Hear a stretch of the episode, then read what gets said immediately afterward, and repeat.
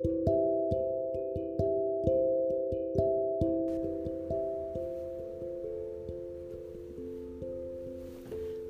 hola, bienvenidos todos al tercer capítulo del podcast de la Librería Secreta.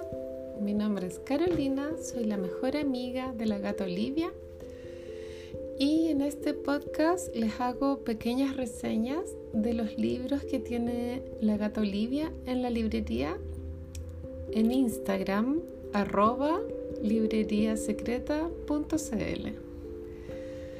Em, les cuento que este podcast lo grabo desde la misma librería y por lo general la Olivia me acompaña durmiendo al lado.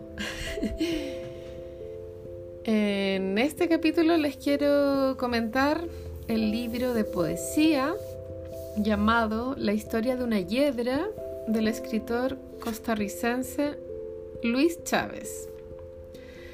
Eh, él nació en el año 69 y esta, este libro es una compilación de, no sé si todos sus trabajos o casi todos, pero es una gran compilación. Eh, está editado por Overall, que es una editorial a mi gusto que se preocupa mucho por el diseño de sus libros. Em, eh, cuando uno ve Overall en general como en una vitrina, sobresale al tiro porque ocupan colores bien saturados y en general están súper preocupados de, de, que el libro, además de su contenido, sea un objeto bonito. Y en ese aspecto la historia de una hiedra sobresale porque tiene una propuesta más atrevida que el resto de los libros que yo he visto de Verol, porque está impreso todo en verde. Tanto el texto está con verde, eh, pero no se asusten porque funciona perfecto, o sea, no molesta la vista, es más, se ve muy lindo. Y eh, este libro de poesía tiene los textos intercalados con ilustraciones de mm, naturaleza, es la temática. Bueno, se llama la historia de una hiedra. Bueno, la palabra hiedra yo sé que existe, pero creo que la palabra que usamos más en Chile, que es el sinónimo, es enredadera. A eso hace referencia, creo.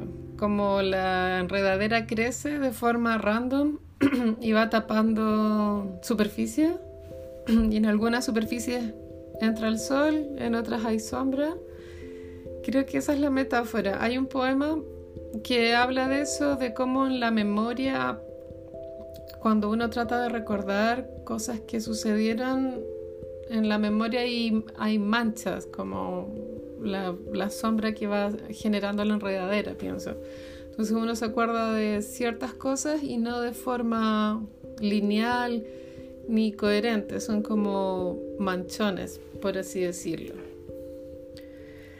Bueno, el libro eh, son, como ya dije, compilaciones de poemas, pero hay unos bastante largos, como el falso documental, que tiene la particularidad que él lo fue escribiendo a medida que pasaban los años. Entonces ahí uno puede ver la, la evolución de la historia de esa persona. Y en general, a mí este libro me encantó porque captura muy bien la esencia de la vida de barrio. Yo creo que es de clase media baja. Eh, em, la, la, estética de lo que se quiere comunicar. Eh, también están los recuerdos de, de, él cuando era niño. El, el, miedo a engordar, el miedo a ser gay. Em, todas las inseguridades de la adolescencia. Y también tiene brilla a ratos brilla mucho porque logra ser muy cómico. Está todo abordado desde un punto de vista tragicómico en los poemas y no son difíciles de entender cosa que a mí me gusta. A veces la poesía se me hace inentendible por, porque son metáforas que mi cerebro no logra captar pero este libro no, no fue el caso porque eh, eh, tiene una sensibilidad sencilla, las metáforas son simples y, y en eso está su belleza. Bueno, el libro se lo súper recomiendo porque es precioso tanto el texto como el objeto en sí. Ya les conté que es, es un verde con subtono amarillo y mm, un poco melancólico, pero sirve para recordar también como cuando uno era más chico.